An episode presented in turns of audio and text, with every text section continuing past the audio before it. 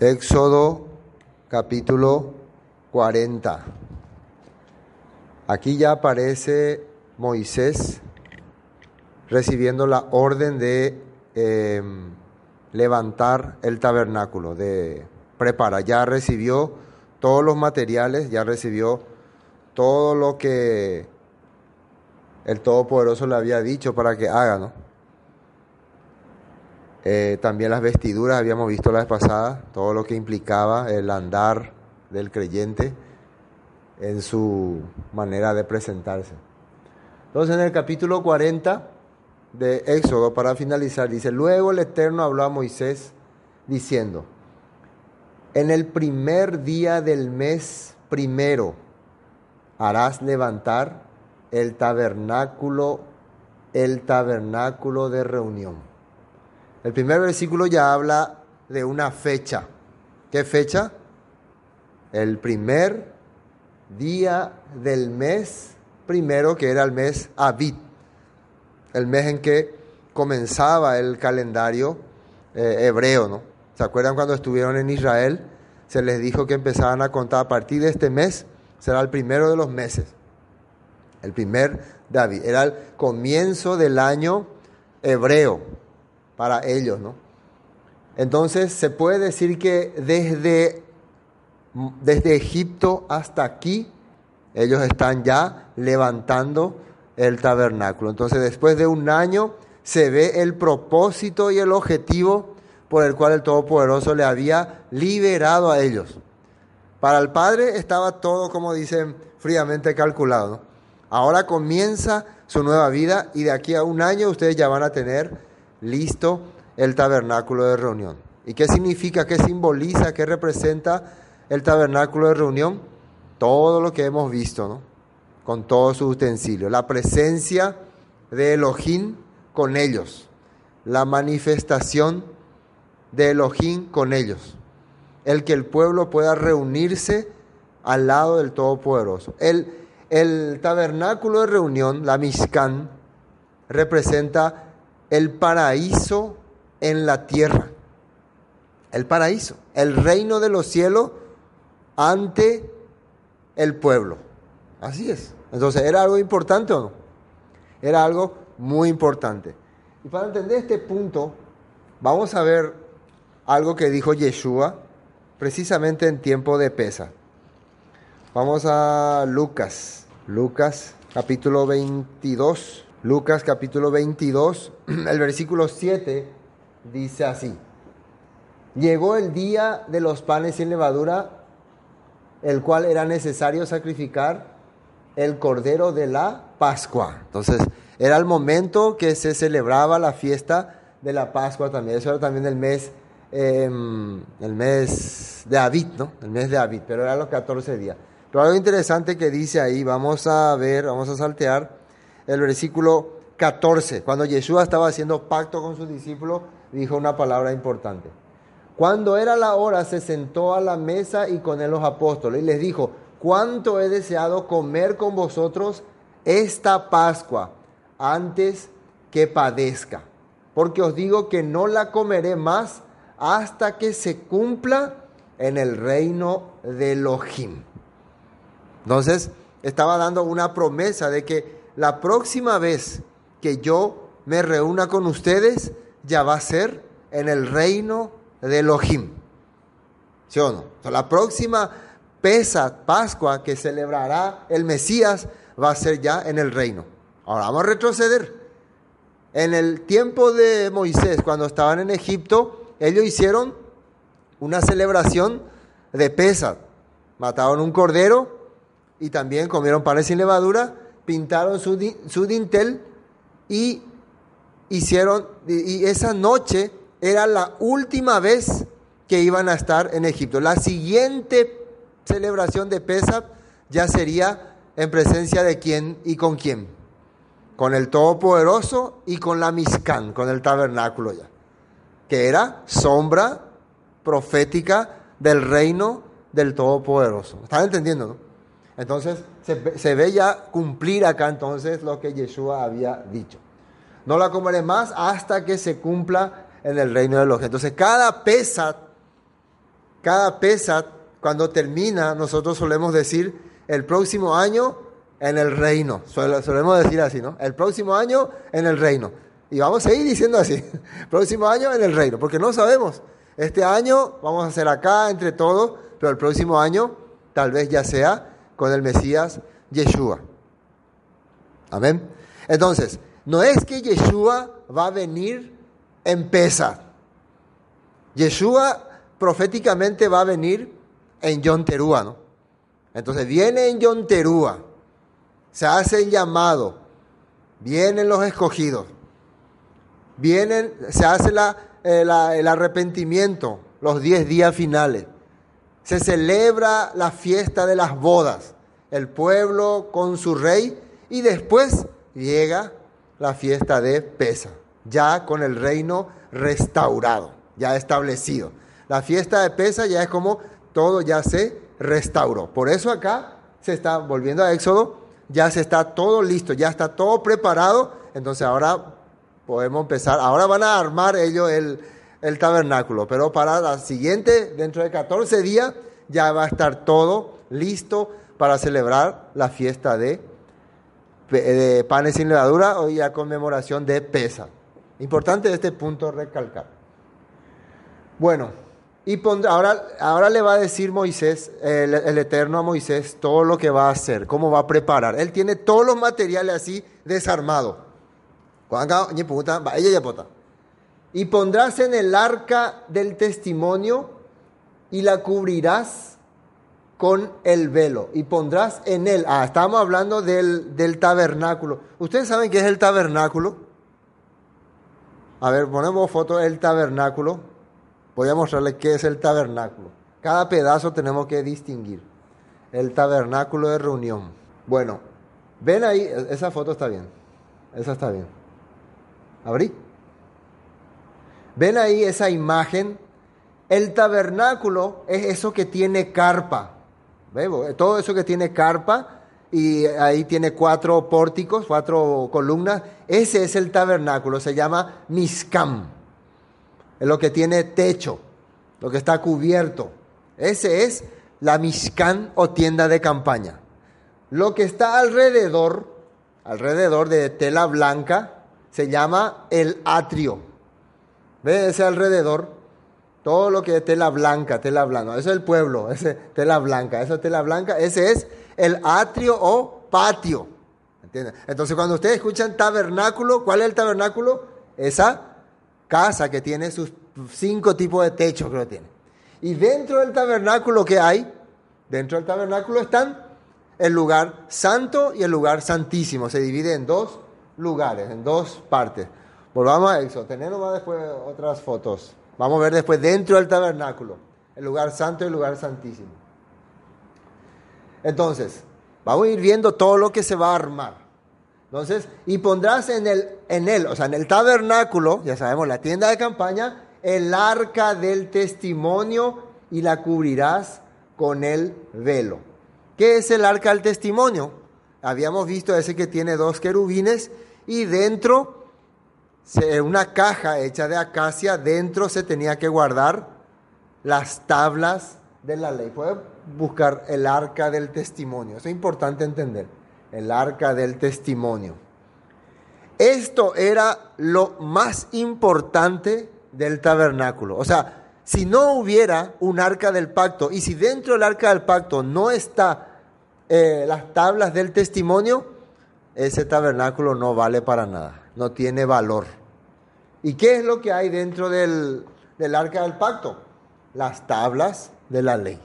Los diez Este es el arca del testimonio. Dentro de eso, eso se destapaba y dentro estaba las tablas de la ley.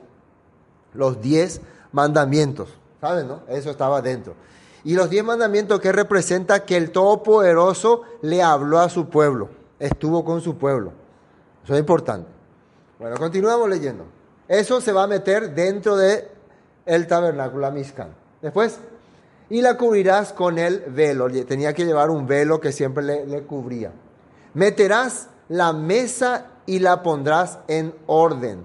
Meterás también el candelero y encenderás sus lámparas. Ya, el candelero. Y pondrás el altar de oro para el incienso delante del arca del testimonio y pondrás la cortina delante de la entrada del tabernáculo. Después pondrás el altar del holocausto delante de la entrada del tabernáculo de reunión. Luego pondrás la fuente entre el tabernáculo de reunión y el altar y pondrás agua en ella. Finalmente pondrás el atrio. ¿Qué era el atrio? El patio, ¿no? La cortina. Alrededor la cortina a la entrada del atrio, una cortina con colores especial. Y tomarás el aceite de la unción y ungirás el tabernáculo y todo lo que está en él, y lo santificarás con todos sus utensilios y será santo. Había un aceite especial que se preparaba, eso va a usar para ungir cada cosa que esté en el tabernáculo, en el atrio, en el lugar santísimo, en, el, en el santuario. Ese ungir quiere decir que lo va a consagrar o cada pedazo que hay ahí quiere decir que cada función que hay es algo celestial, es algo que se está haciendo en el cielo. Ustedes saben que, qué significa ungido. Habíamos estudiado ese punto. Ungido es igual que decir, eh, en, nuestro lenguaje sería cristiano, ¿no? cristiano y ungido son iguales o no. Entonces cuando yo le digo, él es un ungido, es igual que estuviera diciendo, es un cristiano. Ungido es alguien que fue consagrado para un fin. Y cristiano es alguien que ha sido elegido, o sea, Cristo, Cristo, un Cristo es alguien que ha sido elegido para un fin. El cristiano sería alguien que le sigue a ese Cristo, para que podamos entender, ¿no? Entonces cuando nosotros hablamos soy cristiano, quiere decir que yo estoy sirviéndole al elegido y soy también un elegido. Entiendo, ¿no? Entonces, entonces precisamente estamos viendo acá, yo para que podamos entender, vamos a usar la palabra cristiano. Pero acá podemos ver que el Todopoderoso le dijo a Moisés que unja todos los elementos que hay en el tabernáculo. Porque cada cosa que hay en el tabernáculo va a representar al Todopoderoso, al santo de los santos. Es como nosotros. Nosotros también fuimos en Pentecostés, en Shavuot, ungido por el Ruach para ser instrumento de la Mishkan. ¿Me entiendes, no? Nosotros fuimos ungidos, por eso somos ungidos. Amén. Ungirás también el altar del holocausto y todos sus utensilios. Y santificarás el altar y será un altar santísimo, consagrado, apartado. Asimismo ungirás la fuente y su base, la santificarás, y llevarás a Aarón y a sus hijos a la puerta del tabernáculo de reunión y los lavarás con agua, lo vas a purificar. El agua en la escritura representa la escritura, pero desde otro ámbito ya, porque acá ellos ya fueron consagrados, ya fueron elegidos, y para qué tiene que recibir otra vez agua, porque a pesar de que uno fue elegido y fue ungido, todavía permanece en este mundo. Esto es muy importante entender. El creyente cree que cuando ya recibió a Cristo o a Jesús como su Salvador, ya está ya. No, pero cada día estamos siendo manchados por este mundo. Entonces, antes de presentarnos al Todopoderoso, necesitamos otra vez ser lavados. Eso no quiere decir que entonces yo perdí mi salvación, ya no sé. No, era porque al presentarse al Todopoderoso, Él es tan cados, tan santo, y nosotros seguimos en este sistema. Por eso es que nos reunimos a escuchar la palabra. Por eso es que la persona que piensa que no necesita reunirse a escuchar la palabra, entonces es una persona que no entendió el plan del Padre. Por eso, mientras más tiempo uno esté conectado con el mundo, atiendan bien cómo empiezan a pensar. Más piensan como gente del sistema. Por eso los sacerdotes tenían que lavarse.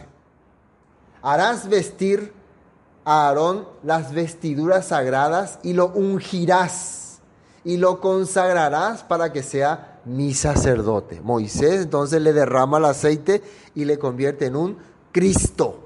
Aarón es un Cristo o no? Un ungido. Y sus descendientes también. Después harás que se acerquen sus hijos y les vestirás las túnicas y los ungirás como ungiste a su padre, y serán mis sacerdotes, y su unción les servirá por sacerdocio perpetuo por sus generaciones. Ahora vamos a quedarnos ahí otra vez para saber qué era la función, aunque ya hablamos, pero hay que explicar de nuevo. ¿Qué era la función de un sacerdote? ¿Qué es lo que un sacerdote tenía que hacer? ¿Qué significa la palabra sacerdote? Cohen, Cohen Hagadol, sumo sacerdote. Quiere decir alguien que va a conectar al pueblo con el Todopoderoso. Él es un servidor o un puente. Un puente. ¿Para qué él va a estar? Para conectar al Todopoderoso con el pueblo. Él va a llevar, ¿qué llevaba el sacerdote? Al pueblo de Israel en su hombro y en su corazón. Así vimos la vez pasada cuando le, vimos la, los, la vestidura, ¿no? Va a llevar en el hombro y en su corazón. ¿Qué lleva en su hombro? Dos placas con, y con las inscripciones de las doce tribus de Israel. Y en su pecho llevaba también un tipo, una, ¿cómo se puede decir?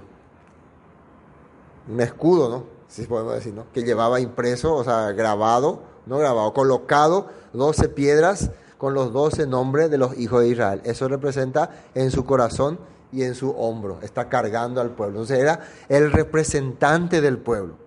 Él, cada vez que hacía los sacrificios, cada vez que entraba en el lugar santo, en el lugar santísimo, cada vez que derramaba la sangre por el propiciatorio, él estaba siendo el representante del pueblo, representando al pueblo ante el Todopoderoso. Una figura y sombra de lo que iba a ser Yeshua por nosotros. Amén. Por nosotros. Y Moisés hizo conforme a todo lo que el Eterno le mandó, así lo hizo. Así en el día primero del primer mes. En el segundo año el tabernáculo fue erigido. Moisés hizo levantar el tabernáculo y asentó sus basas y colocó sus tablas y puso, ¿qué otra cosa? Puso sus barras e hizo alzar sus columnas levantó la tienda sobre el tabernáculo y puso la, eh, y puso la sobrecubierta encima del mismo, como el Eterno había mandado a Moisés. Y tomó el testimonio. ¿Qué es el testimonio? ¿Qué es el testimonio? ¿Quién sabe qué es el testimonio? Las tablas, las tablas de la ley. Vamos a ver un poco, quiero mostrarle más algo. Eh, a ver, Apocalipsis 20. Apocalipsis 20. Quiero ver una parte, si no me equivoco. 24. Apocalipsis 24. Fíjense, este ya es para el reino. Esto es para el reino. El tiempo final, Satanás fue apresado y empieza el reinado milenial. Eso es lo que dice Apocalipsis 20, los mil años. Miren lo que dice el versículo 4. Peña, Y vi tronos y se sentaron sobre ellos los que recibieron facultad de juzgar. Lo primero que vio es tronos y personas con capacidad para juzgar. Y vi las almas de los de... Vamos a entrar por ese juzgar. Daniel capítulo 7, versículo 9. Estuve mirando hasta que fueron puestos tronos y se sentó un anciano de días cuyo vestido era blanco como la nieve y el pelo de su cabeza como lana limpia. Su trono llama de fuego y las ruedas del mismo fuego ardiente. Entonces, esto en Daniel aparece que él ya vio también ese trono y los que tenían esa capacidad de juzgar. Vamos a Apocalipsis. Y vi las almas de los decapitados por causa, y ahí que dice, del testimonio de Yeshua y por la palabra de Elohim, los que no habían adorado a la bestia ni a su imagen, y que no recibieron la marca en sus frentes ni en sus manos. Y vivieron y reinaron con el Mesías mil años. Ahora, acá dice que los que estaban reinando y estaban gobernando, ¿quiénes eran? Los que habían sido decapitados por causa de, ¿qué dice ahí? El testimonio, dice, ¿no? Por causa del testimonio de Yeshua. Ahora, ¿qué es eso? Y la palabra de Elohim. Dos cosas. Testimonio de Yeshua y la palabra de Elohim. Si entendemos que testimonio es esas tablas de la ley que el Todopoderoso le entregó a Moisés y eso tenía que estar en el arca del pacto, ¿quién es Yeshua? ¿Qué era Yeshua? Yeshua era la imagen del Todopoderoso, la manifestación del Todopoderoso ante el pueblo. Él era un testigo fiel de que, de que el Todopoderoso estaba enviando o cumpliendo su voluntad. No sé si me entienden. Él era como esa tabla. Él salió del Todopoderoso. Él vino del Todopoderoso. Era un testigo fiel de que el Todopoderoso estuvo con ellos. Por eso en Isaías se le representaba como Emanuel, que es Elohim con nosotros. ¿Me, están entendiendo, no? Entonces, entonces, ¿qué hablaba Yeshua? Si el testimonio tenía algo adentro, ¿qué era lo que tenían las tablas de la ley? Ah, ya dije, ya no, la ley. Los diez mandamientos, las diez frases.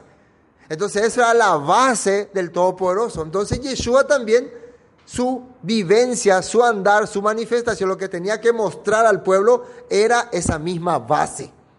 Y si uno conoce su predicación, su, su, lo que él hizo cuando estuvo compartiendo, él estuvo aclarando lo que decía en esas diez frases. Oíste que fue dicho, pero yo os digo. Oíste que fue dicho, pero yo os digo. Inclusive le exhortó grandemente a los fariseos cuando ellos, o sea, decían que el que, el que sirve al Todopoderoso ya no necesita servir a sus padres, invalidando uno de los diez mandamientos. Y él le refutó y le contradijo sobre ese punto. Cuando las personas venían le preguntaban, el joven rico y el, el no, el intérprete de la ley, le preguntaron, maestro, ¿haciendo qué cosa? Hereda, heredaremos la vida eterna. ¿Por qué usó la palabra heredaremos? Porque el judío sabe que es una promesa que se le había dado a su antepasado y que ellos son parte de esa promesa, son herederos de la promesa. ¿Están entendiendo? No? Por eso preguntaba así. Ahora, ¿qué le respondió Yeshua? Cree en mí y serás salvo tú y tu casa. Así le dijo. ¿Qué le respondió Yeshua tanto al joven rico como al intérprete de la ley? Los mandamientos, ¿sabes?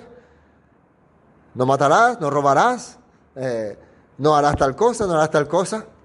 Así les dijo, ¿no? Entonces, siempre se enfatizaba en esa base, en esa base. De la misma manera, cuando alguien preguntó cuál es, cuál es el principal mandamiento, hablaba del mandamiento en resumen, que era al Todopoderoso con todo tu corazón le vas a amar y a tu prójimo como a ti mismo. Estos mandamientos son un resumen de los diez mandamientos. ¿Me están entendiendo, no? Y Yeshua respondió correctamente. El propio fariseo le dijo, bien has dicho, has dicho con verdad. Eso es muy importante entonces entender, eh, que es el testimonio, el presentarse en vivencia propia lo que el Todopoderoso dice. Y eso representaba cuando Moisés venía con las tablas de la ley, ¿qué significaba? Estuve con el Todopoderoso. Esto es, fue escrito por el propio Elohim. Amén. Y ahora, ¿y qué es la palabra de Elohim?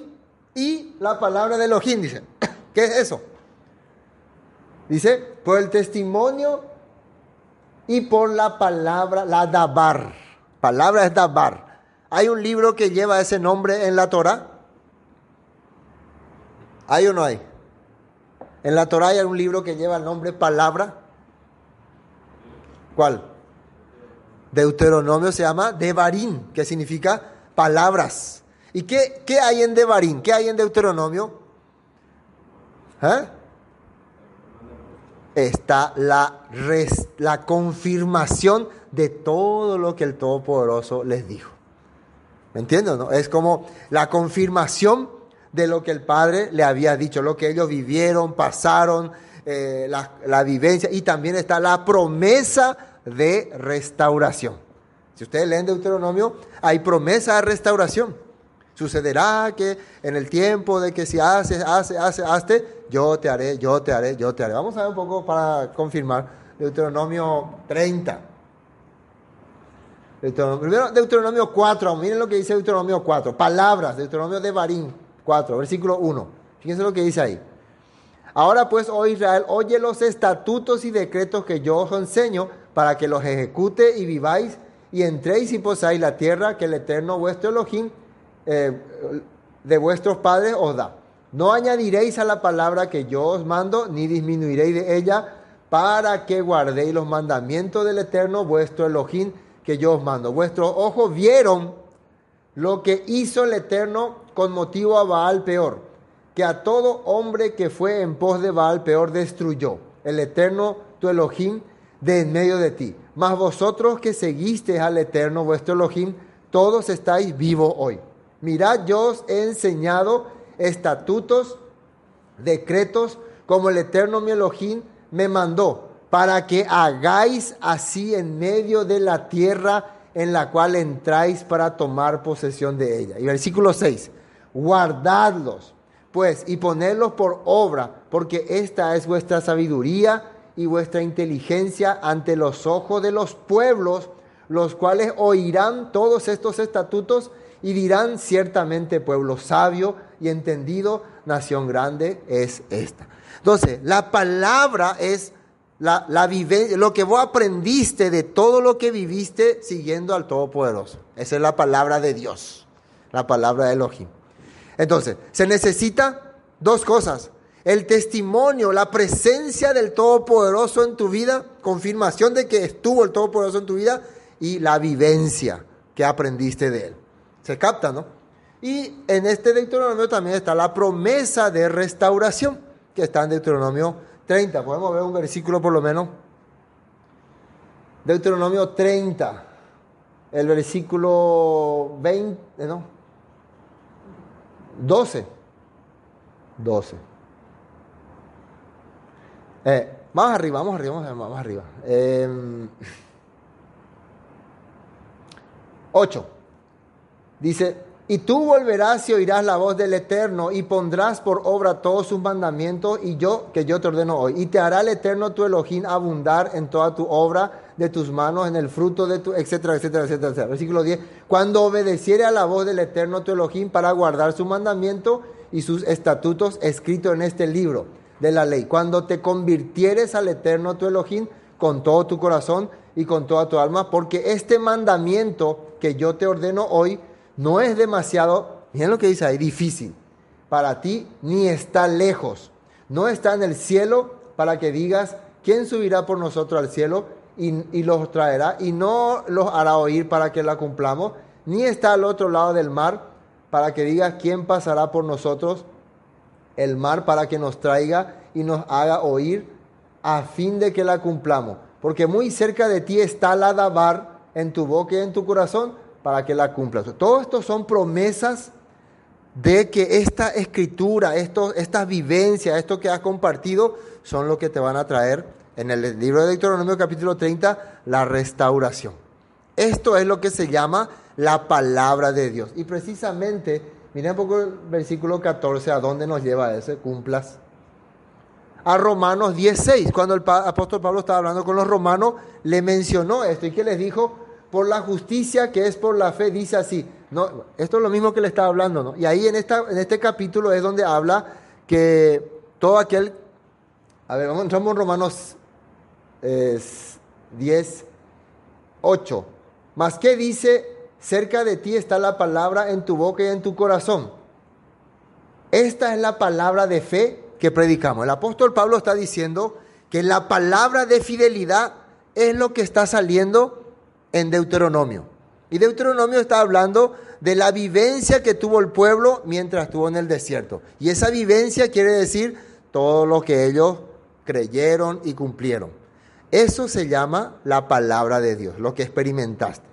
Bueno, un poco complicado, pero captamos, captamos. Esas dos cosas era muy importante entender. Volvamos a Éxodo. Vamos a Éxodo. Vamos a Éxodo. Entonces, y tomó el testimonio y lo puso dentro del arca y colocó las varas en el arca encima del propiciatorio sobre el arca. Luego metió el arca en el tabernáculo y puso el velo extendido y ocultó el arca del testimonio como el Eterno había mandado a Moisés. Por cierto, cuando Yeshua muere, ese velo después se parte. Puso la mesa en el tabernáculo de reunión al lado del norte de la cortina fuera del velo. Eh, la, mesa de el, donde estaban los panes, ¿no?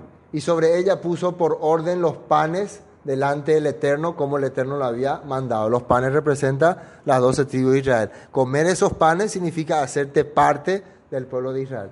Puso el candelero en el tabernáculo de reunión enfrente de la mesa al lado sur de la cortina.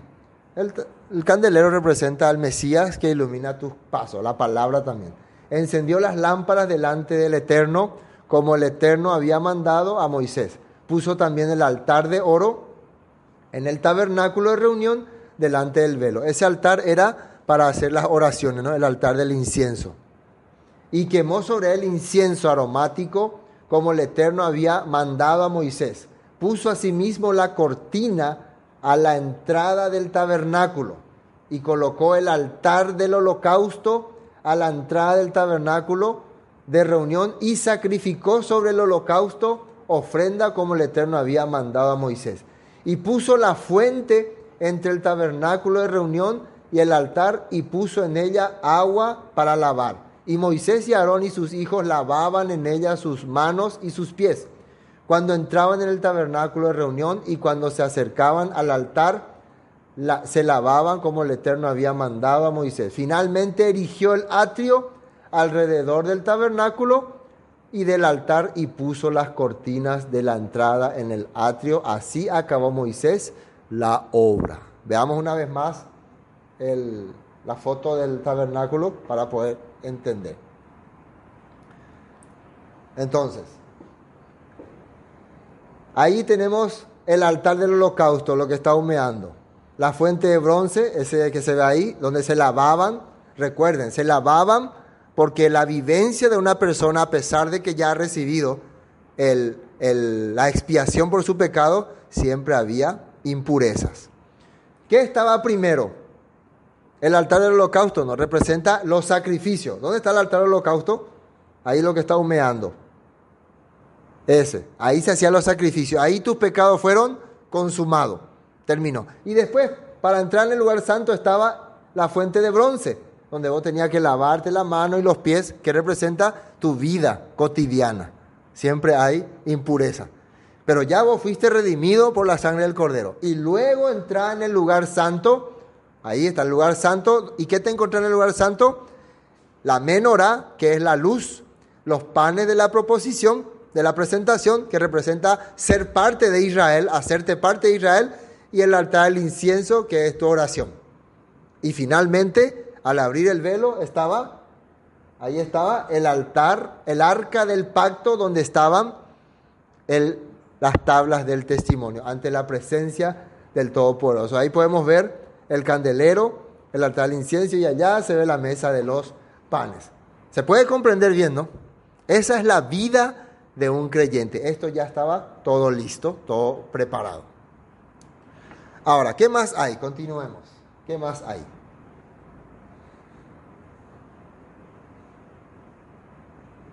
Entonces, imagínense, ahora estamos estudiando Ageo, ¿no? Capítulo 2, vamos a estudiar este sábado. ¿Y qué es lo que Dios le mandó a Ageo que le diga al pueblo? Dile al pueblo que me, eh, me, reedifique el templo. El templo había sido destruido por los babilonios, por Nabucodonosor, y después de mucho tiempo el rey Ciro le hizo retornar a los hebreos y le ordenó que construyan el templo, pero por causa de algunos problemas, cuando murió el rey Ciro, el otro rey que estuvo, creo que fue el rey Darío, rey Darío, suspendió esa construcción. Y después ellos dijeron, bueno, va hablar tanto. Cada uno empezó a vivir su propia vida, su propio mundo, y se olvidaron del templo. Y entonces el Todopoderoso envía a un profeta, ¿cómo se llama ese profeta? Ageo y Ageo le dice, reedifiquen el templo. Y hay un momento en que muchos ancianos le dicen a Zorobabel, era el gobernador, Macanala en el templo, no tiene nada de lindo. Y ahí le dice el profeta Ageo por revelación, este templo será más glorioso que el primero. En este templo se va a manifestar mayor gloria que el primero. ¿Y quién era eso? ¿Quién era ese? En ese templo ya no había arca del pacto, ya no había tablas del testimonio, ya no había. El templo de Salomón tenía, el tabernáculo tenía, pero el segundo templo ya no tenía arca del pacto ni tablas del testimonio. Entonces, ¿qué es lo que tendría de valor ese templo? ¿Eh? Yeshua, quien iba a venir dentro de unos 400 años, como se le había profetizado a Daniel. Entonces, el segundo templo fue hecho para que se presente en él Yeshua como testimonio. Amén. Como testimonio, como testigo de que Elohim está ahí con ellos. Ese era el único objetivo. Una vez que eso ocurrió, ¿qué pasó con ese templo? Se destruyó. Y hasta hoy no se edificó más. Entonces, si alguien dice que no quiere creer en Yeshua, pero hay una profecía de Ageo que dice que ese segundo templo verá mayor gloria que el primero, que diga cuál fue la mayor gloria que vio ese templo. No me va a decir que eran los fariseos que estaban en ese tiempo, que eran súper corruptos.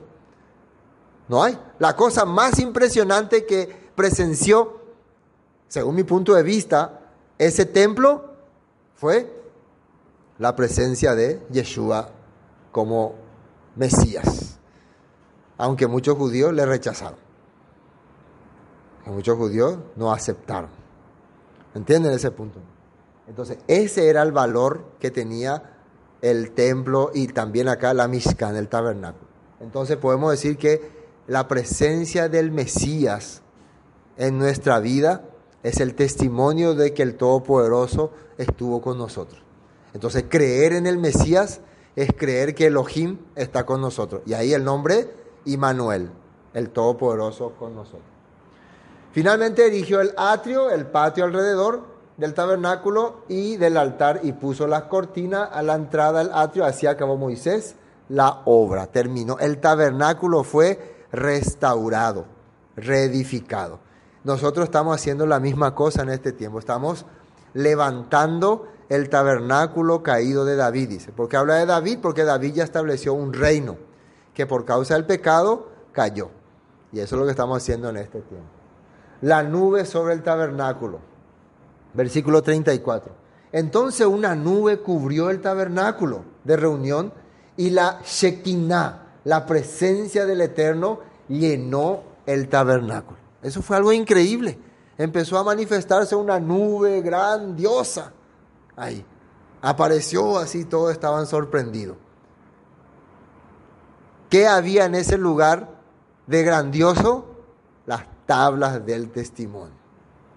Y no podía Moisés entrar en el tabernáculo de reunión porque la nube estaba sobre él y la Shekinah, la gloria el esplendor que así del Eterno lo llenaba. Y cuando la nube se alzaba del tabernáculo, los hijos de Israel se movían en toda su jornada. ¿Qué representaba esta nube?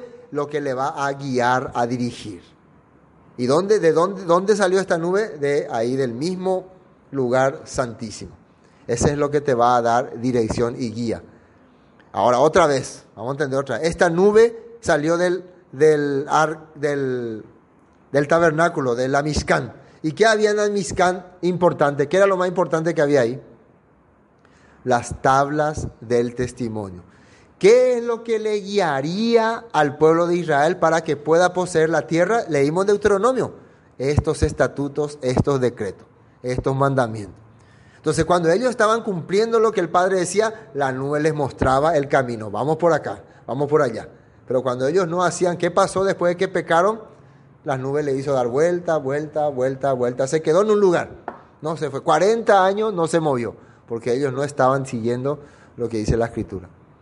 Si ese testimonio es Yeshua, ¿se acuerdan que le dijo Yeshua a Pedro en Juan capítulo 21? ¿Me amas? Sí te amo. ¿Me amas? Sí te amo. ¿Me amas? Sí te amo. Apacienta mis corderos. Antes, cuando era joven, vos guiaba tu vida. Vos hacías lo que quería. Ahora cuando seas mayor, otro te va a guiar y otro te va a mostrar camino que muchas veces a vos no te va a gustarle, haciéndole entender de qué moriría, dice. Quiere decir que Pedro va a morir siguiendo el camino de otro, no siguiendo su propio camino. ¿Y quién sería ese otro? Yeshua. Por eso el mismo apóstol Pablo dijo, con el Mesías estoy juntamente crucificado y ya no vivo yo, sino el Mesías, mi, mi guía, se puede decir mi nube vive en mí. Y lo que ahora vivo en la carne lo vivo en la fidelidad del Todopoder, del Hijo de Elohim, que me amó. Así dijo el apóstol Pablo en Gálatas. Eso es la nube que guía al pueblo. Cuando uno tiene el testimonio, ¿qué es el testimonio? las ordenanzas, los mandamientos en su corazón. Cuando una persona no tiene los mandamientos del Padre, ¿qué no tiene tampoco? No tiene guía, no tiene dirección. Al rechazar los testimonios, los mandamientos del Padre, vos rechazás esa luz de la menorá, rechazás los panes de la proposición y por ende tu oración no es oída. Como dice en Proverbio, el que rechaza mi ley, su oración es aborrecida. Así está escrito Proverbio 26 por ahí. Así dice. Eso es muy importante entender. Pero si la nube no se alzaba, no se movían. Hasta el día en que ella se alzaba porque la nube del Eterno estaba de día sobre el tabernáculo y el fuego estaba de noche sobre él a la vista de toda la casa de Israel, en todas sus jornadas. Esto quiere decir, mientras el pueblo haga la voluntad del Padre, siempre van a tener la guía del Todopoderoso. Y ese, esa guía, esa dirección, ¿cuál es la meta? ¿Cuál es el objetivo? ¿Cuándo dice la escritura que dejó de aparecer esa nube? Vamos a ver ahí en números, más arriba había un texto, números 9.15. Vamos a poner números 9.15.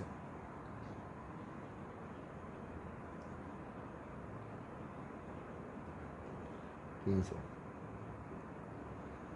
El día que el tabernáculo fue erigido, la nube cubrió el tabernáculo sobre la tienda del testimonio y a la tarde había sobre el tabernáculo como una apariencia de fuego hasta la mañana. Así era continuamente la nube, lo cual habría, habría de día y de noche la apariencia de fuego. Cuando se alzaba la nube del tabernáculo, los hijos de Israel partían y el lugar donde la nube paraba, allí acampaban los hijos de Israel. Al mando del Eterno, los hijos de Israel partían y al mando del Eterno acampaban. Todos los días que la nube estaba sobre el tabernáculo permanecían acampados. Cuando la nube se detenía sobre el tabernáculo muchos días, entonces los hijos de Israel guardaban la ordenanza del Eterno y no partían.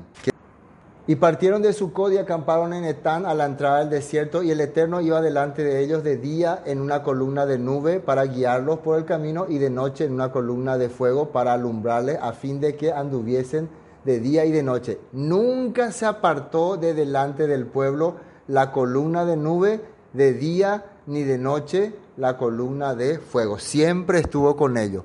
Pero después de que se hizo el tabernáculo, la columna de nube se manifestaba encima del el tabernáculo. Mientras tanto le acompañaba, estaba a su alrededor. Pero después ya le dio el propósito y el objetivo.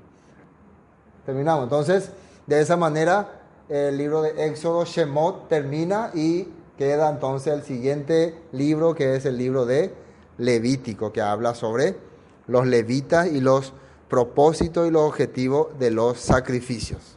Pero eso ya vamos a continuar después de terminar Segundo de Reyes. A partir del próximo jueves vamos a continuar con el libro de Segunda de Reyes y después de terminar Segundo de Reyes vamos a continuar con Levítico. Amén. Y hasta aquí vamos a compartir.